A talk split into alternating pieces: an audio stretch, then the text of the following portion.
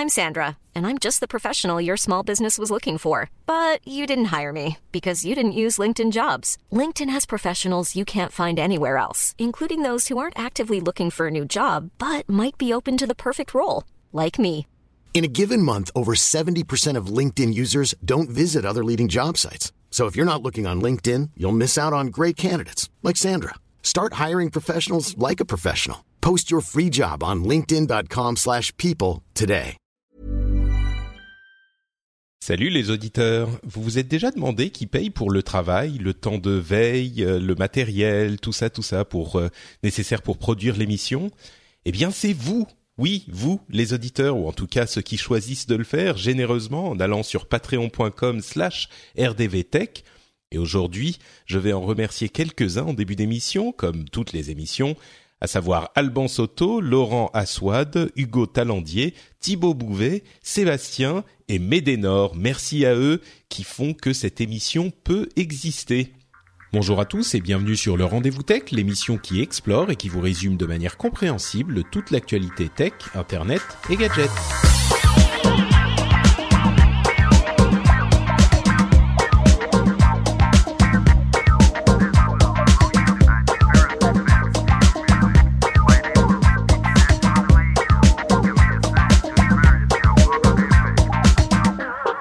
Bonjour à tous et bienvenue sur le Rendez-vous Tech, l'émission bimensuelle où on vous résume toute l'actu tech, internet et gadgets. C'est très simple, si vous aimez un petit peu la tech, si vous pensez qu'il est important d'être au courant de ce qui se passe dans ce monde merveilleux, eh bien vous pouvez tout simplement, au lieu d'aller écumer tous les blogs, tous les articles, les centaines de news qui sortent chaque jour, écouter le rendez-vous tech une fois toutes les deux semaines et en une heure, une heure et demie, on vous résume tout ce qu'il y a d'important à retenir. Je suis Patrick Béja et aujourd'hui pour cet épisode estival, je reçois à nouveau Jérôme Kainborg que je remercie d'avoir euh, officié sur l'épisode précédent avec ses jeunes amis youtubeurs qui a apporté un vent de fraîcheur sur le rendez-vous tech. Eh ben, va, écoute, euh, merci à toi. Ben écoute, ça va bien. C'est presque les vacances. On a mis un palmier en fond d'écran. Hein. C'est les vacances Oui, de t'entends les quoi. cigales là qui, qui- Ouais, non, mais j'ai mis des simulations en fait de bruit de vague euh, et puis une lampe solaire, bien sûr, devant mon écran. Donc t'es t'es à la plage, c'est ça. C'est les vacances. Moi, je suis dans la forêt plutôt, tu vois. Ah oui, euh, oui, a- je, je fais l'émission dans l'herbe. Voilà, tu es, tu es un petit troll de la forêt. Euh, bon bah écoutez, effectivement, comme vous l'aurez compris, c'est l'été. Il n'y a pas énormément de grosses news. On pourrait faire euh, des, des gros dossiers un petit peu artificiellement, mais euh, je pense qu'on va plutôt se, euh, se, se reporter sur un format euh, de, de news et rumeurs un petit peu plus nombreuses, mais euh, un petit peu plus rapide que les gros sujets qu'on fait habituellement. Parce qu'il y a des, des trucs intéressants, mais à mon sens, euh, c'est la- l'idée selon laquelle euh, la tech est un petit peu plus calme pendant l'été, là, est vraiment confirmée. Quoi, on est au cœur Oui, de l'été, oui. euh, Voilà. juillet, août. On sent que même à la Silicon Valley, ils sont un petit peu en vacances. Il y a quelques outsiders qui en profitent pour faire des annonces, mais effectivement, c'est plus peu, calme. ouais. Euh, donc on va vous parler de quoi? On va vous parler de matériel avec euh, des news sur les nouveaux téléphones Samsung et Apple. On a euh, du matériel chez Facebook qui va faire euh, des, des casques de réalité virtuelle directement. Il y a euh, d'ailleurs, enfin bon, d'autres choses qui vont fabriquer aussi. On va parler un petit peu du, du Tesla Model 3, du fait que Jeff Bezos est l'homme le plus riche du monde, mais non, pas vraiment. euh, Bill Gates est repassé devant. De eh, VPN qui disparaissent en Chine et en Russie. On a plein de choses comme ça dont on va on va vous parler.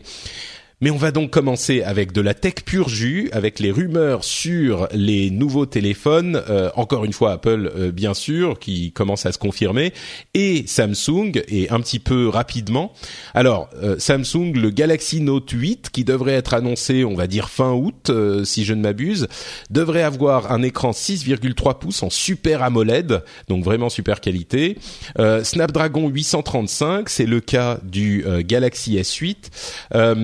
Euh, une certification IP68, donc euh, donc euh, euh, étanche caméra 12 mégapixels, double caméra 12 mégapixels ou plutôt double appareil photo 12 mégapixels avec stabilisation optique à l'arrière et une batterie de 3300 mAh. Euh, J'imagine que toi, ce qui attire ton attention, c'est surtout les caméras. Il faut dire que le reste, c'est à peu près similaire au Galaxy S8, donc un petit peu le top de ce qui se fait aujourd'hui. Mais deux caméras avec stabilisation optique de 12 mégapixels à l'arrière, ça t'intéresse?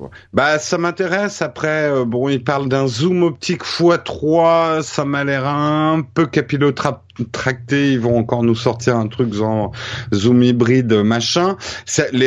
En tout cas, les photos qu'ils donnent, qu'on voit, qui sont celles du, du constructeur quand même, enfin, ce qu'on voit, j'attends de voir, j'attends de tester. Euh, c'est ils, ils, partent du même, on va dire, des mêmes combos optiques qu'ils ont depuis euh, le S7 hein, même, euh, qui sont une, extra, une, très très bonne base optique. Après, il y avait déjà euh, deux caméras sur les. Sur non, il n'y avait pas deux ah caméras. il n'y avait pas deux caméras. Le truc de deux caméras, là c'est encore que, des rumeurs, hein, mais deux, deux caméras pour avoir testé pas mal de smartphones avec deux caméras cette année, tu peux faire tout ou rien avec deux caméras. Tu peux hmm. mettre deux caméras et ça a ou très peu d'intérêt, euh, comme certains smartphones que j'ai testés euh, récemment. Ou alors tu peux faire des choses comme euh, Apple l'a fait, comme Xiaomi l'a un peu fait, où tu vas varier ce qu'on appelle la longueur focale et puis travailler sur la différence entre les deux caméras pour faire du mapping 3D, des, des, des choses comme ça. en gros, deux caméras, c'est un argument marketing visuel avant tout. Euh, mais après, il y a finalement peu de compagnies qui en font vraiment quelque chose d'intéressant derrière. C'est un peu euh. comme toutes les, je me rends compte comme euh, toutes les caméras, enfin les appareils photo, les capteurs en fait. Euh, c'est c'est vraiment que la moitié de l'équation sur les téléphones mobiles. C'est même moitié, le tiers. Ah oui, d'accord, à ce point-là. En fait, le, le, pour juger de la qualité photo d'un smartphone, tu as euh, les qualités du capteur, tu as les qualités optiques et ensuite, et c'est souvent le truc qu'on oublie, le traitement électronique de l'image. C'est à ça que je euh, pensais, ouais. Mais c'est vrai que j'avais même pas fait la, différence, la différenciation entre euh, le capteur et l'optique. C'est vrai que les deux sont importants, ouais. Donc, ouais, euh, oui, oui, parce que tu peux avoir un bon capteur, mais une optique qui va pas suivre derrière, et ce genre de choses. Et d'ailleurs, il y avait eu en entrefilet là, c'est ce, ce faux bad buzz d'un ancien ingénieur de chez Google qui disait que les iPhones avaient des meilleures caméras que tout ce qui pouvait exister sur Android. Là où il avait pas complètement tort, sans réveiller la polémique c'est que le problème d'Android, c'est l'unification du traitement électronique de l'image. C'est-à-dire que Samsung va traiter l'image à sa sauce, euh, Sony va la traiter à une autre, euh, ce qui fait qu'il n'y a pas un tronc commun comme il peut y avoir sur iOS dans, et une constance en tout cas dans le traitement électronique de l'image. Donc tu vas te fier à des à un capteur euh, qui est le même de l'un à l'autre ou même, mais tu vas pas du tout avoir les mêmes résultats photo derrière. Donc ça hmm. peut poser effectivement un problème pour l'évolution de la photo euh, dans le monde Android en fait. Bon bah justement, on évoque forcément quand on parle de qualité de smartphone et de, de photos, on évoque forcément l'iPhone. Et les dernières rumeurs sur l'iPhone 8 ou iPhone Edition, ou on ne sait pas comment il s'appellera, euh, semblent confirmer, notamment grâce à une fuite du système d'exploitation du HomePod. Donc le HomePod, vous savez, c'est cette enceinte intelligente qui devrait être disponible avant la fin de l'année de chez Apple. Euh, enfin, enceinte intelligente, euh, oui, si, enceinte intelligente. Et donc le système d'exploitation est basé sur iOS, comme on s'en doute, et il y a des références à ce fameux iPhone 8. Alors est-ce que c'est une fuite contrôlée ou pas? Dieu seul sait. Mais le fait est qu'il semblerait que finalement il n'y ait plus du tout de Touch ID sur cet iPhone 8 et euh, qu'il y ait pour euh, remplacer ça le fameux euh, Face ID ou le, le Grimlock qu'on évoquait ensemble il y a quelques temps, euh, le, le, Grimlock et que la, la reconnaissance faciale donc euh, qui remplacerait tout ça soit euh, beaucoup plus fiable que dans les systèmes qu'on a vus jusqu'à maintenant, qui pouvaient être euh, comment dire trompé par une simple photo. Là il y aurait une vraie perception de profondeur etc euh, et qui pourrait même fonctionner quand le téléphone est posé à plat. Donc euh, je sais pas s'il y aurait une sorte de large focale pour euh, capter votre visage même quand vous n'êtes pas directement bah, devant. ouais, si Mais bon, voilà ça, ça remplacerait le ça remplacerait a priori le Touch ID qui disparaîtrait complètement de cette édition spéciale et qui à mon sens reviendrait peut-être dans le prochain où il y aurait les deux. Mais hum, je sais pas si Apple ferait un si Apple le présente comme un pas en arrière, tu vois, le s'ils Bah, ils peuvent en dire- gros s'ils oui. abandonnent le Touch ID, Ils vont pas c'est le parce remettre. qu'ils vont ensuite. dire on a mieux, on a mieux que Bah, le Touch ID, donc ils vont pas Moi, le je me remettre derrière. demande, je me demande s'ils peuvent pas se, se sortir du truc en disant c'est un prototype pour vous montrer, ce que, enfin pas un prototype, mais genre c'est une édition spéciale, un peu machin. où On Mm. vous montre un petit peu le, le mieux de ce qu'on peut faire dans tel domaine, mais le prochain, ça sera le vrai iPhone 8. Et là, à ce moment, il y aura le, la convergence des euh, technologies. Moi, je crois pas à l'abandon euh, total du Touch ID. Je pense qu'il sera. Ils vont Pourtant, peut-être les rumeurs justifier. commencent à être concordantes là. hein. Oui, mais moi, mo- mais oui, mais moi, je, comme tu disais tout à l'heure, je pense aussi qu'il y a un côté fuite contrôlé, Mm. euh, parce que je me mets, et là, je suis mort de rire parce que j'imagine les ingénieurs de chez Samsung avec ce genre de fuite, eux qui sont en train de bosser à fond sur un Touch ID sous l'écran, ça, non, mais merde, non, Apple, faites-le quoi, non, euh, attendez, on... ah non, enfin voilà. Euh, moi, je fais mon pronostic. Hein. Mon pronostic, c'est Touch ID sur le bouton sur le côté, avec justification que euh, le Touch ID restera sur le côté, mais comme moyen secondaire d'activation et d'identification par rapport à une reconnaissance faciale qui passe en primaire. Et c'est comme ça qu'Apple va nous vendre euh, le fait qu'ils sont pas arrivés à mettre l'empreinte digitale sous l'écran. Euh, Ouais. Bon, en tout cas, toutes les rumeurs aujourd'hui font état du fait qu'il disparaîtrait complètement. Celle de le, du truc sur le côté, sur le bouton latéral, a été évoquée, et euh, les fuites euh, ou les, les sources semblent indiquer que là, c'est complètement abandonné. Mais on verra. Peut-être que que tu auras finalement Ouais, raison. je, je pense qu'il y a une part de contrôle quand même d'Apple sur tout ce qui fuite là. Là, là, attends, ils se font une campagne de pub. Le nombre de YouTubeurs qui ont fait déjà leurs vidéos sur l'iPhone 8, je suis sidéré, quoi. Sidéré. On en parle Mm. beaucoup. Un autre Ouais. truc qui fait euh, beaucoup de bruit, c'est ARKit qu'on a déjà évoqué plusieurs fois dans l'émission et qui, euh, je crois, toutes les semaines, il y a une nouvelle vidéo ou un nouvel article ou un nouveau quelque chose qui euh, chante les louanges de ARKit. Alors pour ceux qui s'en souviennent pas, ARKit c'est le euh, kit de développement de réalité virtuelle qui a déjà donné des résultats assez impressionnants euh, dans la manière dont les, développeurs ont intégré cette technologie à leurs applications de test. Hein, on est encore à l'état de, démo. Euh, et, il y a une chose qui est particulièrement impressionnante, c'est la stabilité de l'image informatique surimposée sur l'image réelle. Euh, généralement, quand on a une euh, image de, de ce type, une composition de ce type, on a l'impression que l'image l'image synthétique flotte un peu sur l'endroit où elle est censée être posée. Euh, et l'un des éléments vraiment, euh, donc euh, l'une des grosses réussites de ces premiers tests des ARKit, c'est la stabilité euh, qui contribue à l'impression de réalité. Il y a d'ailleurs euh, une une des démos récentes qui est sortie, c'est quelqu'un qui a composité un robot qui marche dans la rue euh, et autour duquel il tourne avec sa caméra et c'est vraiment bluffant de euh, pas de réalisme parce qu'on se rend bien compte que le robot en question est euh, en image de synthèse. Quand on- il faut quand même regarder un petit peu près pour vraiment s'en rendre compte mais on s'en rend compte. Euh, mais surtout c'est une euh, une chose qui aurait pris une un, un- comment dire une technologie un temps de travail énorme à faire euh, sans cette technologie. Donc on peut imaginer que pour des films euh, euh, petit budget etc on peut poser une image de synthèse dans la scène et puis on joue autour on, on joue avec euh, ça c'est et, et le résultat est visible immédiatement. Donc ça c'était assez impressionnant. Et puis on a eu un article euh, de Matt Miesniek Miesnieks euh, sur euh, Medium qui détaille en fait qui, qui met un petit peu au propre sur papier euh, toutes les raisons pour lesquelles euh, ARKit a autant de succès avec les développeurs par rapport aux autres solutions qui ont déjà été proposées.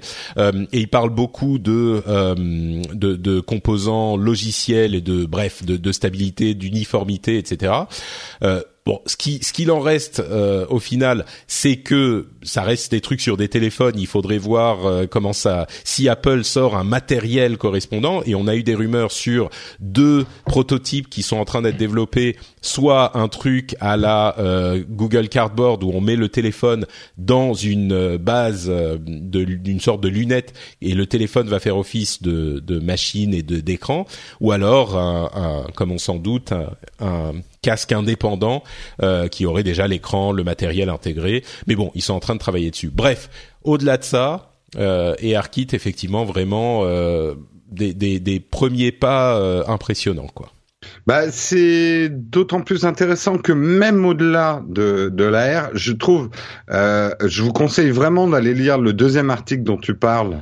Euh, il est un petit peu tendu du slip, euh, il est un petit peu technique, mais ça fait comprendre d'abord. Ça s'appelle Why is ARKit better than the alternatives? Donc pourquoi est-ce que ARKit est meilleur que les que les autres solutions de que les autres solutions Bon, en gros, il explique que c'est aussi l'uniformité hein, de, de, de de Apple euh, software hardware qui permet euh, justement d'avoir développé un ARKit qui a l'air quand même beaucoup plus précis et beaucoup plus fiable que les autres qui ont affaire à une multiplicité de hardware. On retombe toujours finalement sur le mmh. même problème.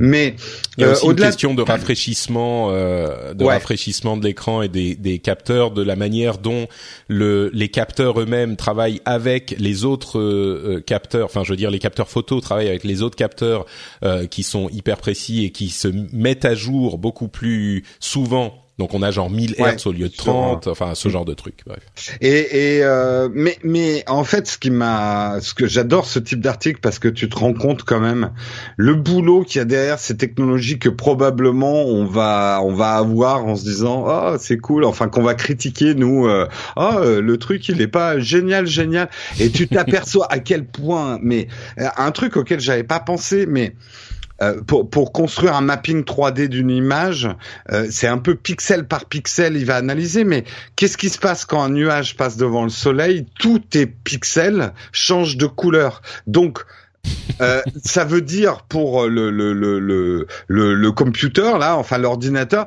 en gros lui il comprend que t'as bougé, mais non t'as pas bougé, il y a juste eu un nuage. Donc comment faire comprendre que c'est juste un nuage? Enfin il y a des trucs, tu te dis waouh putain j'avais pas pensé à tout ça quoi. et euh, et c'est quand même des technologies de dingue et qui évoluent à une vitesse de dingue aussi. Et j'avoue que toutes ces vidéos de démos qu'on voit sur YouTube, il y a des trucs qui sont. Ce que j'aime bien dans ces démos de, de réalité euh, de, de réalité augmentée par rapport à ce que j'ai vu chez HoloLens, Tango et tout ça, c'est qu'il y a des trucs hyper concrets euh, et qu'on sent qu'on en aura l'utilité tout de suite quoi. Euh, c'est tout con, hein, mais le truc de la règle pour mesurer euh, euh, tes meubles chez toi ou ce genre de truc, ça a l'air très précis et ça a l'air de vraiment bien marcher, quoi. Ouais. Alors, je suis complètement d'accord. il faut aussi dire que c'est le seul qui a vraiment une utilité hyper concrète tout de suite, quoi. Mmh. Je, non, la direction dans la rue aussi. ouais, c'est vrai, ouais. Direction dans la rue. Et après, si, mais je pense que un petit peu comme les, mais ça on va peut-être en parler après, mais les, les nouvelles Google Glass, moi, je, de toute façon, la réalité augmentée, je pense surtout au monde professionnel. euh, de bah, pouvoir afficher de l'information sur euh, sur les choses. Euh, au niveau particulier, c'est vrai que les applications vont venir. On n'y a pas pensé à toutes, mais ça sera aussi, on jouera à Minecraft entre deux tasses de café. Mais ça, c'est le genre de truc auquel je crois moyen, mais oui, mais, ce qui est sûr, ce qui est sûr, c'est que euh, là, c'est la première implémentation. Euh, concrète, logicielle, qui est vraiment vraiment convaincante. Euh, hmm. Mais il faut voir aussi que le gros, enfin c'est ce que je dis depuis le début, le gros euh, côté casse-gueule de ce genre de truc, c'est pas le logiciel, c'est le matériel. Alors là, ils réussissent vachement bien le logiciel, mais il faut voir comment c'est implémenté dans le matériel, et c'est ça le gros problème. Oui, oui, ça euh, c'est sûr. Et d'ailleurs, euh, Microsoft est en train de designer visiblement une nouvelle puce de d'intelligence artificielle pour le Hololens qui leur permettrait de faire tous les calculs d'intelligence artificielle, genre pour reconnaître le langage, les images, etc sur l'appareil, sur le HoloLens lui-même, plutôt que de devoir le faire dans le cloud. Donc euh, vraiment le rendre encore plus autonome et même peut-être euh, pas vraiment avoir besoin d'une connexion euh, d'une connexion internet.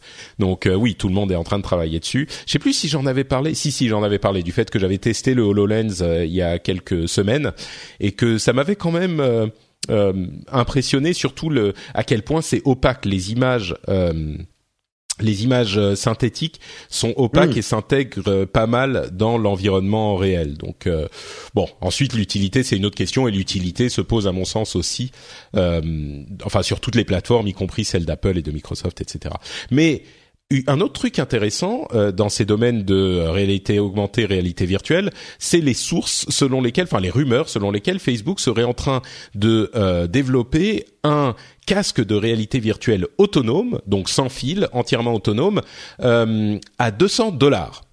donc 200 dollars, on va dire 200 euros qui est à la fois enthousiasmant parce qu'on se dit euh, waouh un truc à 200 euros euh, c'est le truc qui pourrait euh, démocratiser vraiment la réalité virtuelle surtout si c'est un truc vraiment autonome on n'a pas besoin de le relier à un ordinateur et puis en même temps on se dit 200 euros quel type de matériel est-ce que ça va être? Parce qu'on sait bien que la réalité virtuelle a besoin d'un taux de rafraîchissement, d'une qualité d'écran qui sont quand même élevés pour pas vous donner la nausée. Et à 200 euros, alors on sait que les téléphones haut de gamme en pur matériel, généralement, ils coûtent, allez, on va dire 200-300 euros. Donc, on pourrait se dire qu'il pourrait euh, avoir un matériel équivalent à un téléphone moyen haut de gamme pour ce prix-là, s'il euh, réussissent à faire euh, des prix intéressants.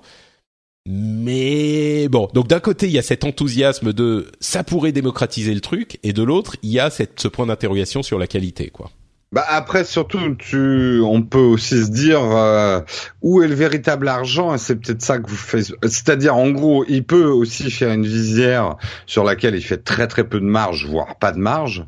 Parce que la, Pardon? Voir la vendre à perte. Hein. On a connu euh, ça dans le matériel. les constructeurs théoriquement, c'est interdit, mais euh... bah, les constructeurs de consoles, euh, par exemple, de consoles euh, de jeux, pendant de très nombreuses années, et encore aujourd'hui dans certains cas, vendent les consoles à perte pour se refaire ensuite sur le matériel, enfin sur les jeux, quoi il y a quand même un enjeu pour Facebook qui est intéressant, c'est que Facebook voit très bien, et moi je suis d'accord avec eux, en tout cas la réalité augmentée, on est à peu près sûr quand même qu'il y a un gros marché.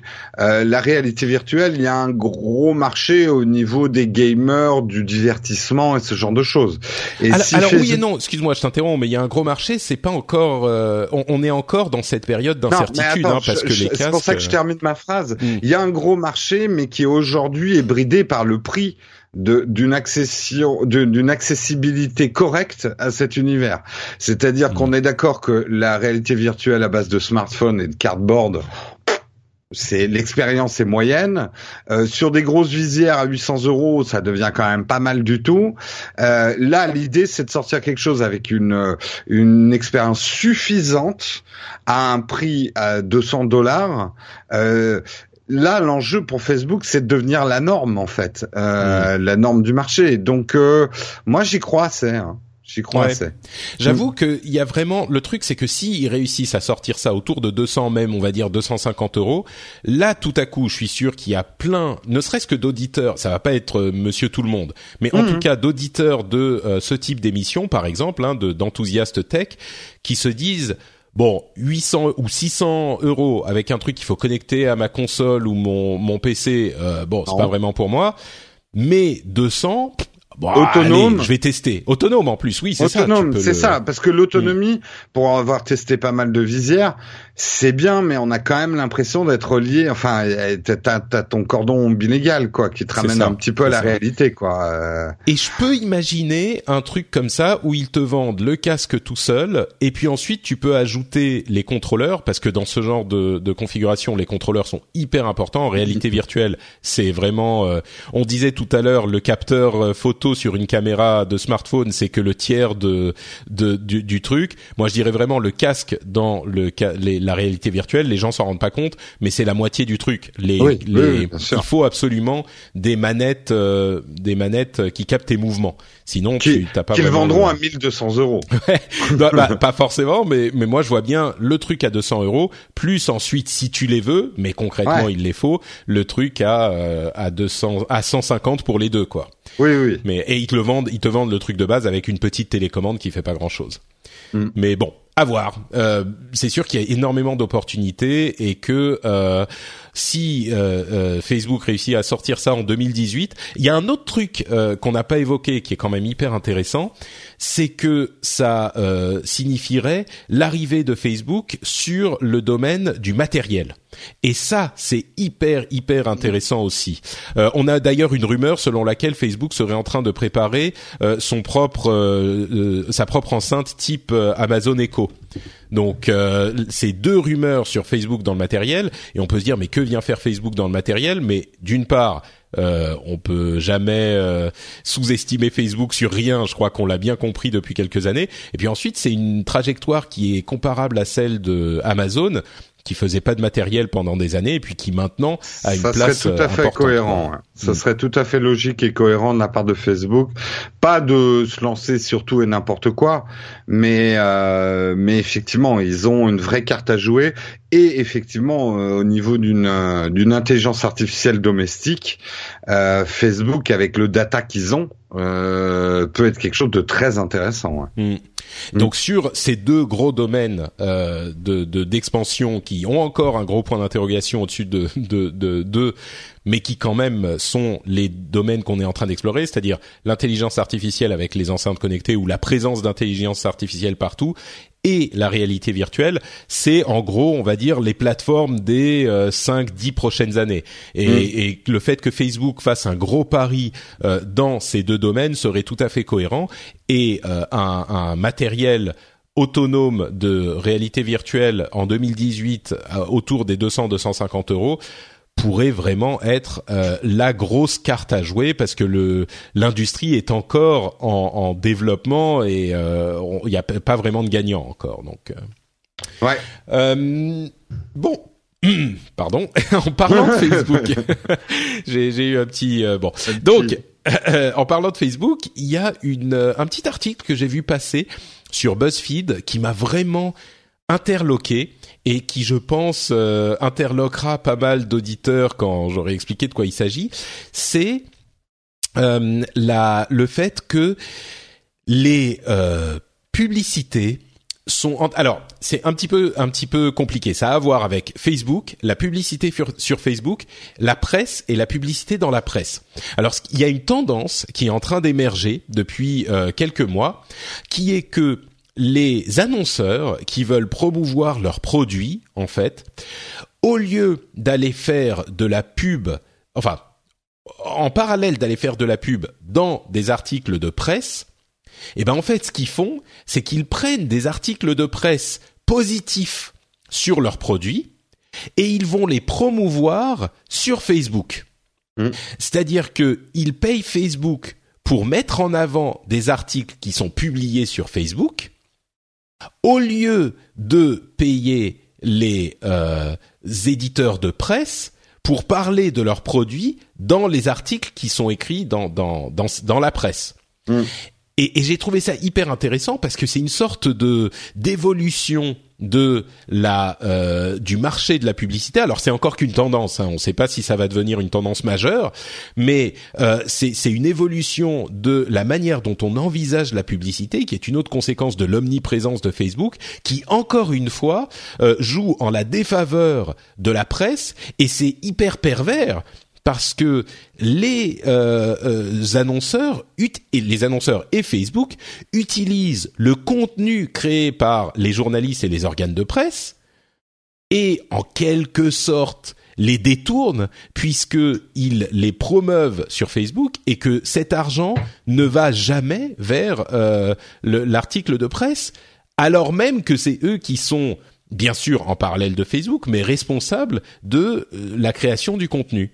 Donc, euh, je dis pas que c'est bien ou pas bien parce que Facebook est aussi euh, responsable du truc parce que c'est eux qui ont créé le réseau euh, qui qui fait que la- l'information se diffuse. Mais il y a quand même une certaine perversion dans cet euh, état de fait que les annonceurs vont payer Facebook pour promouvoir un contenu créé par quelqu'un d'autre, quoi. On le dit depuis quelques années. Hein. Le problème, c'est que là, on est en train d'arriver dans un monde extrêmement pervers. À force de vouloir chasser la pub quand elle ressemblait à de la pub, on a de plus en plus de pubs qui ne ressemblent pas à de la pub, qui, moi, à mon avis, est beaucoup plus perverse. euh, et qui crée en plus des déséquilibres économiques énormes. Parce que comme tu dis, la presse, c'est double châtiment là. Euh, C'est-à-dire que l'argent risque de rester en, en cercle fermé entre euh, Facebook et des annonceurs.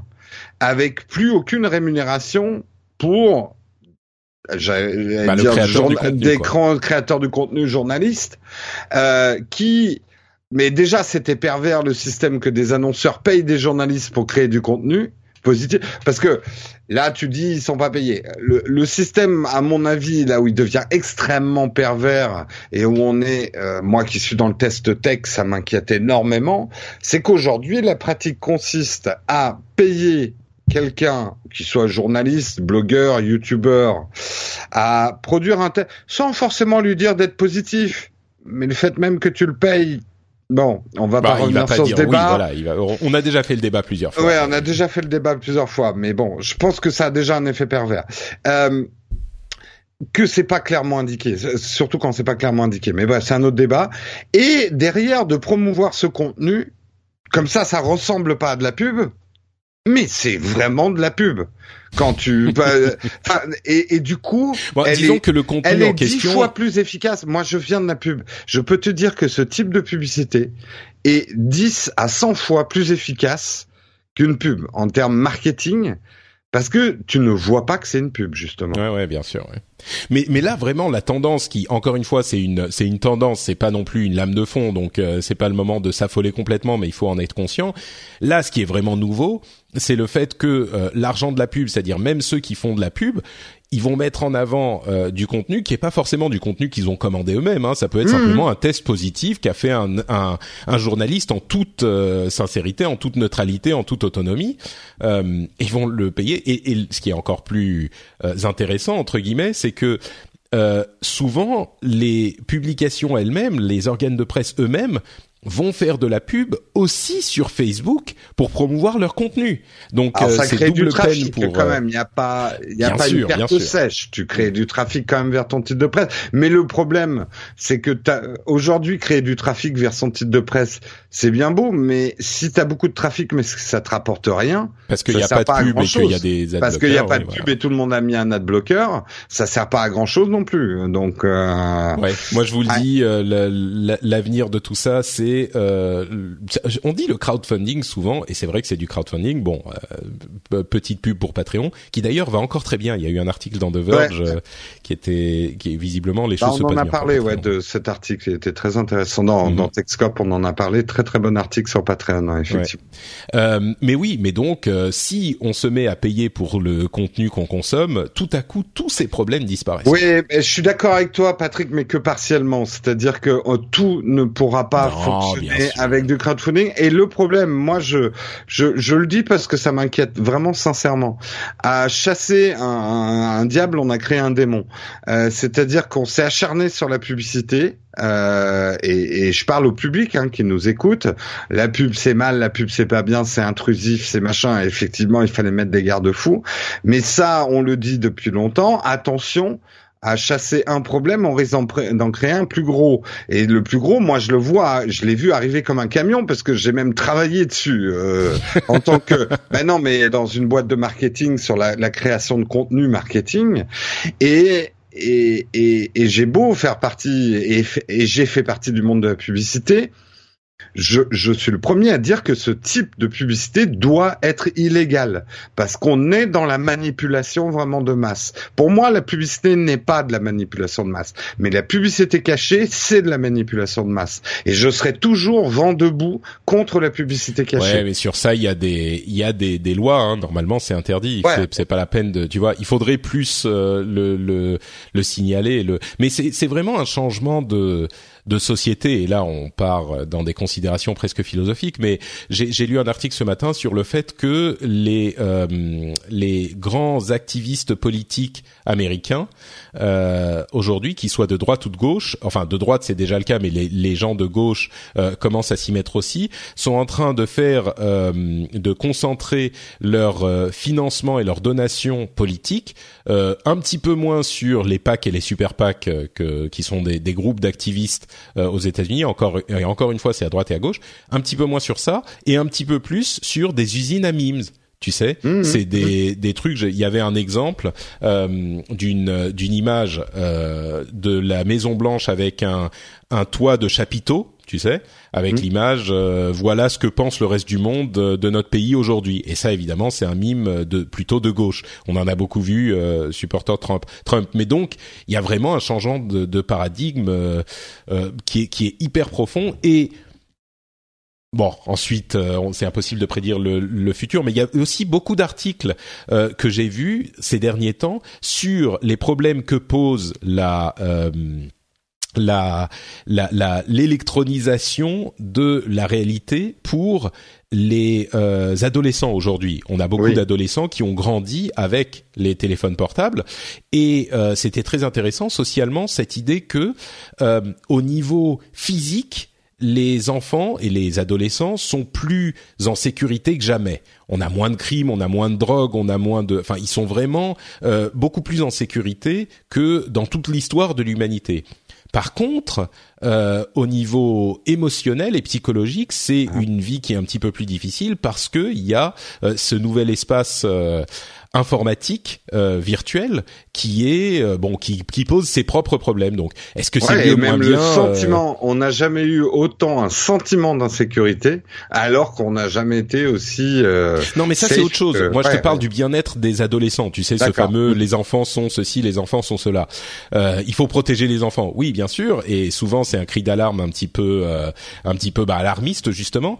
Mais on a de, de, des études qui commencent à être faite de manière un petit peu sérieuse qui montre que on a beaucoup gagné en sécurité physique, mais cette insécurité, pas cette insécurité, mais ce, c'est, cette instabilité euh, psychologique peut-être se manifeste de manière un petit peu plus grande parce que bah, ils sont toujours en contact tous ensemble. Il y a une pression qui s'opère par les réseaux sociaux, il y a etc. etc. Donc Bon, euh, moi je pense pas qu'il faille s'affoler, mais c'est vrai que c'est une question ou un sujet intéressant à étudier, et, et j'espère que bah, nous, euh, dans notre génération, comme on s'intéresse à ces choses-là, on saura les appréhender. mais bon, je, je dis ça aussi parce que j'ai vu. Excuse-moi, je te, je te donne la parole dans une seconde j'ai vu euh, il y a une euh, cette semaine une série qui s'appelle 13 Reasons Why sur Netflix. Mm. et euh, bon pour ceux qui l'ont vu vous verrez que effectivement enfin vous comprendrez que c'est c'est une euh, une préoccupation quoi ce, ce type de problème. Bref. Bah d'autant plus quand tu commences à connecter les fils de ce qui risque d'arriver on va dire dans les 5 10 20 ans à venir il y a cette chose effectivement comme tu dis le, le, le rapport des adolescents avec euh, l'informatique, mais même des adultes, hein, euh, on, est beaucoup à perdre au pied. Et ça, ça va venir directement à un moment où on est en train d'avoir des réalités alternatives, que ça soit au niveau des informations, que ça soit au niveau de ce qu'on aura dans nos lunettes de réalité augmentée, que ça soit dans nos jeux vidéo qui vont mélanger et, et, et en fait, la, je sais pas ce que ça va donner. Euh, à la fois cette perte de repères, euh, cette perte de repères est fascinante pour l'humanité parce qu'elle va donner certainement lieu à des créativités exacerbées et probablement à des manières de penser et de voir les choses beaucoup plus ouvertes qu'autrefois mais en même temps des notions philosophiques de base sur la réalité, la, la vérité euh, et des choses comme ça deviennent extrêmement poreuses et je crois qu'on en a quand même un petit peu besoin quand même à la base parce que sinon on a beaucoup de mal. Bah, je crois que euh, ouais. Je, ouais, je, crois qu'il y a et puis on va avancer, mais je crois mm. qu'il y a effectivement euh, ce qu'il est important de et là c'est la, la, philosophie du dimanche du, du rendez-vous tech. Euh, je pense qu'il est important à la fois de d'être conscient de ces changements, de ne pas s'affoler parce que mm. on le sait dans l'histoire de l'humanité, à chaque fois qu'il y a des changements, bah, les gens s'affolent et surtout la génération précédente euh, considère que euh, la la génération, euh, la jeune génération est foutue et perdue, machin, et on sait bien que bon voilà, mm. on a tous été victimes et visiblement on le fait tous quand on devient un petit peu plus âgé, mais donc en être conscient, ne pas s'affoler, mais ne pas minimiser non plus. Donc euh, le regarder avec euh, objectivité et sérieux, et puis essayer de voir quels sont les problèmes que ça pose et essayer d'y répondre. Quoi. Tout à fait. Euh, donc bon, voilà, petite digression philosophique du dimanche, comme je le disais. On va faire une petite pause avec avant les news suivantes sur lesquelles on va passer un petit peu plus rapidement. Mais donc petite pause pour vous parler de plusieurs choses. J'ai plein de choses à vous dire. D'abord, comme d'habitude, vous le savez, Patreon, euh, c'est le moyen pour soutenir euh, le rendez-vous tech, pour nous soutenir, pour nous permettre de d'exister, tout simplement. Euh, si vous êtes, vous êtes, comme je disais en début d'émission, est-ce que vous êtes déjà demandé comment on paye euh, tout ce qu'on fait. Alors on vous en parle souvent, donc vous savez peut-être, mais euh, vraiment comment est-ce qu'on paye notre euh, temps de travail, notre matériel Comment est-ce que vous permettez que Patrick puisse payer son loyer à la fin du mois? Eh ben c'est très simple, c'est que les auditeurs décident de financer l'émission. Ils vont sur patreon.com/rdvtech et, et vous avez le choix. Et c'est un système, à mon sens vraiment, on y a beaucoup réfléchi et c'est, je crois, le système le plus sain qui soit parce que vous avez le choix. L'émission est toujours disponible, même si vous ne vous ne voulez pas euh, payer pour. Il n'y a pas de pub. Vous pouvez vous arrêter quand vous voulez. Euh, vous pouvez limiter le nombre de, de, fois que vous êtes facturé par mois, enfin le nombre d'émissions pour lesquelles vous êtes facturé par mois. Enfin, vraiment, je crois que c'est pas possible d'imaginer un, un système euh, plus sain. Donc moi, ce euh, que j'abonde dans ton sens, ce que j'adore dans Patreon et Tipeee, euh, que moi j'utilise la version, on va dire un peu française, c'est effectivement il y a une exigence de résultat. C'est pas comme un crowdfunding où tu mises sur la possibilité sur un produit de voir le jour éventuellement et mais même s'il n'a pas lieu ton argent va être pris là en gros si tu fais pas tes émissions euh, les gens ne sont pas prélevés c'est ça. Euh, et c'est en ça que je trouve ça presque plus sain que des systèmes à la à la Kickstarter et tout ça quoi. Hmm. Donc euh, donc voilà effectivement. Et puis pas d'obligation de résultat. Et si un jour l'émission vous plaît plus bah vous pouvez vous désabonner euh, du jour au lendemain. Vous n'êtes pas engagé pendant 12 mois comme chez un je ne sais quel fournisseur d'accès internet. Donc bref voilà je, je tiens vraiment à remercier ceux qui soutiennent l'émission à savoir aujourd'hui on remercie Stéphane Décor de Claire, Philus Tamor, Raphaël Béveno, Marcin Marzac, j'espère que je prononce bien, Stéphane Grégorissata et Christophe L. Merci à vous tous et à tous ceux qui soutiennent l'émission. C'est grâce à vous que cette émission existe et je vous remercie de votre de votre éthique, de votre sérieux et de votre engagement pour cette émission que vous appréciez. Euh, pour euh, certains, voilà, donnent le, prix d'un demi café, et certaines donnent un peu plus, mais toutes les contributions sont appréciées et importantes. Euh, d'autres choses dont je voulais vous parler également. Euh, d'une part, l'épisode spécial machine learning. Euh, J'en ai parlé un petit peu euh, sur les réseaux sociaux et bien sûr, on a fait cet épisode euh, il y a quelques semaines. Mais si vous l'avez pas écouté, je vous encourage vraiment à aller y jeter un coup d'oreille. C'est un épisode spécial. C'était le 217 qu'on a fait au début de l'été avec Nicolas Tupégabé, euh, Nicotup de Podcast Science, où on a expliqué vraiment les bases du fonctionnement du machine learning, pourquoi c'est important, comment ça fonctionne, d'où ça vient.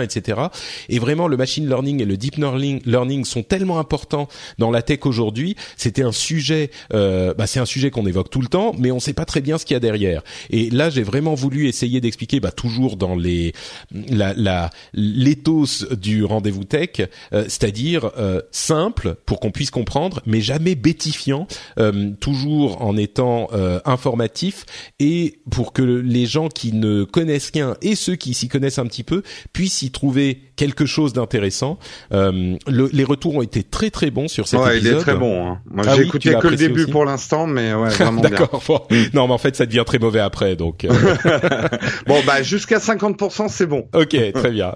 Non, oui, l'épisode a eu vraiment de très bons retours, donc euh, je pense qu'il a accompli son but. Donc euh, voilà, c'est l'un de ces épisodes spéciaux qu'on fait de temps en temps, et je pense qu'il est qu'il est de qualité. Donc je, je vous engage à aller l'écouter si vous n'êtes pas, si vous ne l'avez pas déjà fait. Et l'autre chose que je voulais écouter, euh, que je voulais vous dire, c'est euh, le documentaire qui a été produit par Corben euh, et qui a été réalisé par Florian Belmonte sur bah, votre serviteur, sur moi. C'est un, documentaire court, une sorte presque de court métrage que Corben et Florian sont venus tourner en décembre dans bah, chez moi à Paris. Ils sont restés pendant deux jours chez moi et ils ont, enfin Florian surtout, a, a donc essayé de retranscrire un petit peu euh, bah, ce que je suis, ce que je fais, comment je travaille, euh, ce que c'est que mon travail de podcasteur et, et d'artisan du podcast. C'est un petit peu comme ça que je me définis et c'est comme ça qu'ils ont euh, intitulé l'émission. Et, et, vraiment, c'est un, un, travail qui, à mon sens, a été, bah, d'une part, hyper intimidant et, et m'honore beaucoup parce qu'ils ont choisi de faire ce, ce travail sur moi. Et puis surtout, la raison pour laquelle j'en parle, c'est que je trouve que euh, Florian a fait un, a réussi à capter ce que j'essayais de transmettre dans mes émissions, dans ce que je suis, dans ce que je disais. Donc c'est toujours un petit peu intimidant de se mettre un peu à nu comme ça, dans euh, intellectuellement, hein, pas physiquement. Non, non, euh, Patrick est à poil dans le documentaire. allez le voir. Pouce, Donc, mettez des pouces bleus. Donc voilà, c'est sur la chaîne YouTube de Corben. Je l'ai mis sur FrenchSpin.fr pour en, en, dans le le carrousel. Donc vous pouvez y accéder très facilement euh, moi, j'ai été vraiment hyper content du résultat. Donc, un grand merci à Corben et à Florian surtout d'avoir euh, euh, fait ce petit truc. Et si vous êtes curieux de savoir comment je suis et ce que j'essaye de transmettre, bah, vous pouvez aller regarder ce documentaire. C'est une quinzaine de minutes. Et là encore, les retours ont été bons. Donc voilà, le spécial machine learning et le docu de Corben. je vous engage à aller regarder et écouter tout ça. On continue avec d'autres news de euh, ces deux dernières semaines. Euh, alors là, on va passer un petit peu plus rapidement. Euh, il semblerait que Google planifie un rapprochement de Google Play Music et de YouTube Red pour créer un seul service qui serait quand même pas con et que j'attendrai bah, avec impatience. moi, j'ai pris Google Music il y a un an à cause de ça, donc j'attends toujours quoi. bah YouTube Red, c'est c'est un truc que moi j'aimerais vraiment avoir, un truc pour bah plus avoir de pubs sur YouTube. Maintenant, ils savent que je regarde énormément YouTube, donc ils me mettent euh, genre euh, des pubs à chaque vidéo. Donc hmm. euh, bon, moi je serais vraiment prêt à payer 10 euros. Non, mais je pense ça. Alors tout le monde va me demander, ça arrive quand Ça arrive quand? J'essaye hein, de tirer des verres du nez des gens de chez YouTube parce que j'y suis assez souvent. En ce moment, ils savent rien. Hein. Ils ont hmm. aucune info. Je pense qu'ils sont en train de, de, préparer quelque chose et à ce moment-là, ça sera mondial. Euh, si ça, si ça sort pas, ouais, si ça sort pas au niveau France, c'est parce qu'ils estiment que le, le produit Red n'est pas complet encore. Hmm. Ça serait cohérent. Hmm. Jeff Bezos est devenu l'homme le plus riche du monde en dépassant Bill Gates euh, grâce à la capitalisation. Ryan Reynolds here from Mint Mobile. With the price of just about everything going up during inflation, we thought we'd bring our prices down. So to help us, we brought in a reverse auctioneer, which is apparently a thing. Mint Mobile unlimited premium wireless. Ready to get 30, 30, bit to get 30, bit to get 20, 20, 20, bit to get 20, 20, bit to get 15, 15, 15, 15 just 15 bucks a month. So, Give it a try at mintmobile.com/switch. slash $45 up front for 3 months plus taxes and fees. Promo for new customers for limited time. Unlimited more than 40 gigabytes per month slows. Full terms at mintmobile.com. I'm Sandra, and I'm just the professional your small business was looking for. But you didn't hire me because you didn't use LinkedIn jobs. LinkedIn has professionals you can't find anywhere else, including those who aren't actively looking for a new job but might be open to the perfect role, like me. In a given month, over 70% of LinkedIn users don't visit other leading job sites. So if you're not looking on LinkedIn, you'll miss out on great candidates like Sandra. Start hiring professionals like a professional. Post your free job on linkedin.com/people today. Boursière d'Amazon Et ça a duré que quelques heures et Bill Gates est repassé devant quand Amazon a rechuté un petit peu. Mais bon, il n'empêche, euh, c'est quand même un, mouvement assez impressionnant. On vous parle, on vous dit depuis des mois qu'Amazon est en train de, de, de, devenir une locomotive euh, inarrêtable dans le domaine de la tech. Et bon, là c'est l'une des manifestations de cette montée inexorable, mais c'est toujours euh, amusant slash intéressant à constater. quoi. Ce qui est, amusant, c'est de voir à quel point la bourse détestait euh, Jeff, et d'ailleurs le déteste toujours parce qu'il a, il fait un truc horrible pour un patron c'est que euh, les bénéfices qu'il fait, il les réinvestit. Alors ça, c'est un crime odieux hein, aux yeux des boursicoteurs, euh, des, de, de, la bourse. Et effectivement, et il continue à le faire, hein, euh, Jeff Bezos. Mais maintenant, ils ont compris que c'était pas mal en, fait de réinvestir son argent pour euh, pour la croissance, quoi. Bon, il donne un peu de dividendes, mais pas oui, énormément. Oui, c'est pas non, oui, c'est pas ouais. On a des euh, annonces euh, d'usines qui seraient construites aux États-Unis à Foxconn, qui va investir dans le Wisconsin, et Donald Trump qui a euh, leaké une une annonce qui n'est pas du tout officielle et qui n'a peut-être pas fait plaisir à Apple, selon laquelle il y aurait trois usines qui seraient prévues par Apple aux États-Unis. Alors il n'y a pas du tout de détails, on sait même pas si c'est vrai, mais peut-être. Ah si, il a donné une info. Elles seront grandes, grandes et grandes. Ouais, c'est, voilà, c'est ça. il a aussi mm. dit qu'elle serait euh, magnifique. Ouais. ouais, Donc, euh, mais bon, euh, plusieurs indications. Alors, à voir euh, si ça se concrétise. Mais donc, des usines de fabrication de euh, produits tech aux États-Unis, donc dans des pays développés. Est-ce que c'est une tendance qui va continuer à, à augmenter? Est-ce que c'est une réponse à la véhémence du président Trump sur ces sujets? On sait pas, mais euh, voilà quelques petites indications. Je suis plus cynique. Moi, je pense que c'est surtout un deal pour pouvoir euh, avoir une loi fiscale euh, avantageuse. Ce qui leur permettrait de ramener ah bah, euh, pour moi c'est même clair. Trump il a dit ok euh, vous ramenez vos bénéfices mais vous me faites trois usines pour que je, sois réélu euh, euh, avec des mecs qui feront rien parce qu'ils n'ont pas les compétences pour hein, aux États-Unis parce que le fond du problème il est là. C'est bien beau de construire des usines pour fabriquer des smartphones mais les gens qui ont les compétences pour faire des smartphones ils sont plus aux États-Unis. Et depuis oui, longtemps. mais ça tu peux ça ça peut se réentraîner c'est compliqué. Oui mais, ça sera un peu artificiel. Je veux dire ça va être un peu désolé du terme, mais ça va être un peu l'emploi jeune de la tech, quoi. On va, c'est un peu, ça va être des fausses usines pour avoir des bénéfices. Je suis très cynique. Hein, ouais, ouais. Moi, je te trouve quand même hyper cynique. Je suis, je pense mm. que il y a, en particulier aux États-Unis, c'est peut-être pas exactement le même, les mêmes situations dans la vieille Europe, mais aux États-Unis, il y a quand même des, des, territoires complètement sinistrés où il y avait des gens qui étaient euh, euh, justement dans ces dans ces pays de. Euh, alors, l'un des exemples, c'est le charbon, mais il n'y a pas que ça. Il y a plus d'usines, il y a plus rien et moi, je pense qu'il est possible, tu vois, c'est des formations qui sont pas non plus euh, des trucs qui te prennent quatre ans. On va leur faire emballer de, de l'iPhone dans du carton. Euh, personne va vouloir y bosser, même. Enfin bon, enfin. Ouais, bon, bref, on, on verra, on verra ce que ça donne. Effectivement, moi, je trouve, bon, il y a certainement une part de vérité dans ce que tu dis, mais je trouve que c'est quand même hyper cynique la manière dont tu l'approches. Ah, mais je suis très cynique. C'est vrai. Euh, justement, à propos de cynisme, Google.org, donc l'organisation caritative de Google, et a annoncé qu'ils allaient investir 50 millions dans des études qui essaieraient d'analyser la nature, euh, enfin les changements de la nature du travail euh, aux États-Unis et en Europe. Alors c'est en partenariat avec d'autres organisations, mais c'est un investissement qui, euh, bon, on se doute bien que Google est intéressé par ce type de, de, de mouvement et peut-être que ça peut leur redorer un petit peu leur image, mais mais voilà, investir dans les études sur la, nature, enfin le changement de la nature même du travail, c'est quelque chose qui, à mon sens, est nécessaire, qui est toujours nécessaire, mais encore plus aujourd'hui, quoi. Ah, je suis à fond là-dessus, moi. C'est même mon cheval de bataille, c'est qu'il faut redéfinir ce que c'est que le travail, sinon on s'en sortira pas. Mmh, ouais Euh, D'ailleurs, j'en profite, tiens, pour dire euh, en passant que dans les tendances que je vois, euh, je parlais des tendances, des articles, beaucoup d'articles écrits sur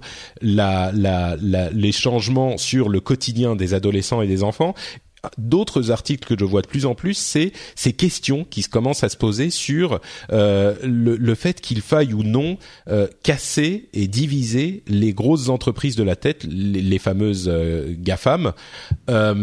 Alors, on n'y est pas du tout encore, mais et c'est pas la, la, question qui se pose. Vous savez, c'est comme quand on demandait il y a quelques deux décennies, une ou deux décennies, s'il fallait diviser euh, Microsoft en euh, Windows d'un côté et Office de l'autre, parce qu'ils étaient trop hégémoniques et qu'ils s'influençaient l'un l'autre. Là, on n'y est pas encore, mais le vrai problème qui se pose, c'est pas ah mon dieu, Google est trop gros, ils ont toutes nos données, ou ah mon dieu, Facebook est trop gros, ils ont toutes nos données. C'est pas ça le problème. Le problème, c'est que il y a naturellement, quand il y a des changements de paradigme, des renouvellements qui se font par des sociétés innovantes qui vont venir euh, remplacer ou euh, euh, rafraîchir les, le status quo avec les grosses sociétés qui étaient déjà là, qui vont se faire remplacer par d'autres. On l'a vu à plusieurs reprises avec IBM qui s'est fait remplacer par bah, Microsoft, Apple et d'autres. On a vu même s'ils sont encore là, euh, ces renouvellements s'effectuent avec euh, le et l'émergence d'autres concurrents comme Amazon, Facebook, etc., euh, Google. Là, le problème, c'est que ces changements de paradigme étant l'intelligence artificielle et la réalité virtuelle possiblement, les euh, gros d'aujourd'hui sont ceux qui sont le mieux placés pour contrôler ces marchés demain. Et c'est ça qui est inquiétant. C'est pas le fait qu'ils soient gros aujourd'hui parce que l'un dans l'autre on réussit plus ou moins à les contrôler euh, ou à les, les, orienter dans la bonne direction avec la pression politique et, et sociétale, mais il semblerait que ils seront les mieux positionnés pour contrôler les, euh, les, les, les, les, industries importantes demain, même avec les changements de, paradigme de l'intelligence artificielle et de la, la réalité virtuelle. Donc, c'est à voir, c'est une réflexion à faire sur cinq ans, on va dire. Mais les gens commencent à considérer le problème, et ça, c'est quelque chose qui n'existait pas vraiment euh, il y a quelques années encore, quoi. Mm. Bah, euh, euh je pense que ça serait peut-être pas une mauvaise idée en fait en y réfléchissant. À voir. Il y a des, il y a des trucs le problème, c'est que comment tu les divises aussi. Euh, il y a des trucs qui sont clairs. on l'a fait avec le pétrole, on l'a fait avec le téléphone, on l'a déjà fait, avec l'industrie ferroviaire, on l'a fait, oui, oui. L'aviation, c'est tout à fait faisable. Ça mm. reste des bonnes industries derrière. Mais comme tu dis, le vrai problème, c'est, enfin, moi, je suis un fervent partisan de la concurrence. Et si tu la tues dans l'œuf, euh, bah, t'as plus de dynamisme, t'as plus d'innovation, et tout le monde s'endort, bah, quoi. C'est ça le problème. Et aujourd'hui, mais en même temps, il y a quand même une concurrence parce qu'ils sont cinq, on va dire, énormes. Ouais, mais la tentation de l'entente va être trop grande. C'est sûr, c'est sûr. Mais je crois que là, il y a pas, là, on n'est pas encore dans cette situation. Non, mais il faut penser au futur. Ouais, mm. et c'est pour ça qu'il mm. faut commencer à y réfléchir. Et il y aurait des moyens, genre, euh, tu divises, euh, je sais pas, YouTube et, fait, et, Google. Enfin, le reste de YouTube et le reste de mm, Google, par exemple. Déjà, il y a ce genre de truc. Facebook, il y a Instagram. Tu, tu sépares Instagram de Facebook. Euh, ce genre Même de truc. tu sépares, tu sépares, euh, ouais le truc. Tu sais par Amazon Echo d'Amazon. Enfin, tu vois, il y a, y a des moyens de le faire, quoi. Mais bon, mm. bref. Euh, c'est vraiment un tout début de réflexion, un début de tendance que je voulais évoquer. Mais euh, autre chose qui était surprenant, euh, Uber a annoncé un partenariat avec AXA pour euh, offrir une, euh, une assurance contre les accidents. Euh, alors c'est euh, pour s'accorder avec la loi française, mais il n'empêche si Uber commençait à, commence à euh, s'intéresser aux assurances de ses chauffeurs, c'est une petite porte ouverte peut-être vers un statut un petit peu différent pour les chauffeurs, puisque bon c'est le, le, gros le gros problème qu'il y a avec Uber, c'est que leurs chauffeurs ne sont pas des employés, mais enfin sur le papier, mais de fait je pense que tout le monde s'accordera à dire que bon quand même un petit peu des employés. Donc euh, bref, mm. ça commence à, à, bouger un petit peu par la force des lois. Euh, et puis il y a un autre truc, c'est qu'ils sont encore en train de chercher un nouveau CEO et euh, il semblerait que Kalanick déjà soit en train d'essayer de manœuvrer pour se dire bah voilà on n'en trouve pas euh, peut-être que c'est moi qui dois revenir déjà seulement mm. quelques semaines après son départ donc bon bref tu peux pas arrêter une locomotive et ce mec, je sais pas à quoi il fonctionne, mais Ouais. Ouais. Exactement. Euh, Tesla a dévoilé, enfin, a, a, pas dévoilé. Euh, Tesla a rendu disponible son modèle 3. Alors, pas un petit peu parce que c'est uniquement disponible pour les employés qui en ont commandé. Pour les autres, ça sera, ils en font autant que possible, aussi vite que possible.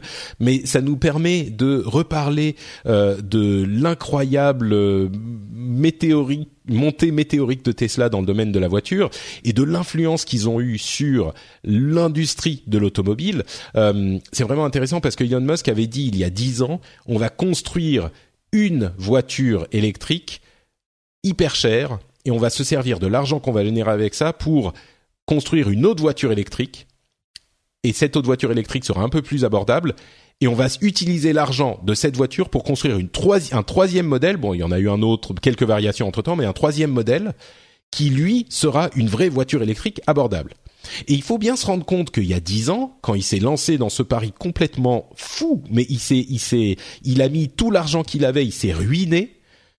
Euh, les, les, voitures électriques il y a 10 ans, mais enfin c'était un rêve, euh, c'était inaccessible, c'était ridicule. Il y en avait, mais elles étaient ridicules. Non mais voilà, c'était des, des petites des, des, pots de yaourt quoi, les voitures mm. électriques, c'était ça n'avait aucun sens. Et aujourd'hui, alors oui, le modèle 3, c'est évidemment pas la voiture que tu vas euh, acheter euh, euh quand t'es au SMIC quoi. C'est une voiture qui coûte quand même 30 000 dollars. C'est pas la deux chevaux électrique non plus. Voilà, on, on va dire ça. Mais il n'empêche 30 000 dollars, on rentre dans des euh, domaines et oui, pour avoir plus de d'options, etc., ça coûte plus cher, bien sûr. Mais il n'empêche, le modèle 3 à 4 000 dollars, à, à, à 30 000 dollars, il existe, il est là, tu peux le commander et c'est une vraie voiture performante, euh, concentrée de technologie. Enfin, c'est une voiture quoi et euh, une voiture qui a une alternative complètement crédible aux autres voitures de ce prix-là. Et encore une fois, 30 000, c'est pas 100 000, c'est pas 200 000. Donc euh, un, grand coup de chapeau, un, énième coup de chapeau à Elon Musk qui a fait non seulement qui a réussi son pari sur euh, sa compagnie Tesla, mais qui en plus a vraiment poussé et ça c'est hyper important, à pousser l'ensemble de l'industrie. Le, le, pari n'est pas gagné, justement, c'est la zone de danger qui arrive là. Parce que le problème c'est pas tant ça, c'est est-ce qu'il va arriver à fournir. Et c'est le gros problème dans l'industrie automobile, c'est est-ce qu'il va arriver à honorer ses commandes. Euh, et euh, aujourd'hui, moi je pense, hein, c'est le moment le plus dangereux pour Tesla, il est maintenant dans l'industrie automobile.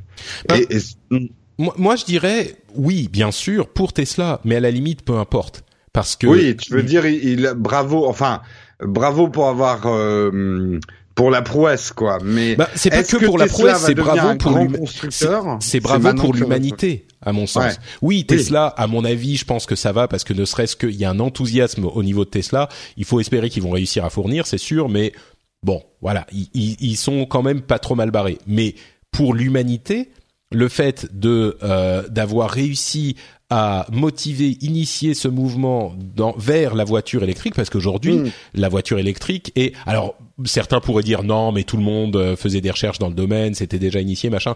Oui, peut-être. Moi, je pense que euh, quand même, il y a eu une, une prise de conscience, une Enfin, le fait que la tech s'intéresse à la voiture fait, a fait que l'industrie de la voiture, l'industrie automobile, s'est rendu compte qu'il y avait d'autres industries qui s'étaient faites bouffer par la tech et qui se sont dit oula, euh, faut peut-être qu'on s'y mette aussi. Et puis l'importance de la, bon bref. Mais pour l'humanité, au final, les voitures électriques aujourd'hui, bah c'est demain quoi. Et c'est même aujourd'hui pour certains. Donc euh, le truc, c'est qu'avant Tesla, la voiture électrique, ceux qui pensaient c'était les écolos, et maintenant les voitures électriques, ça fait envie.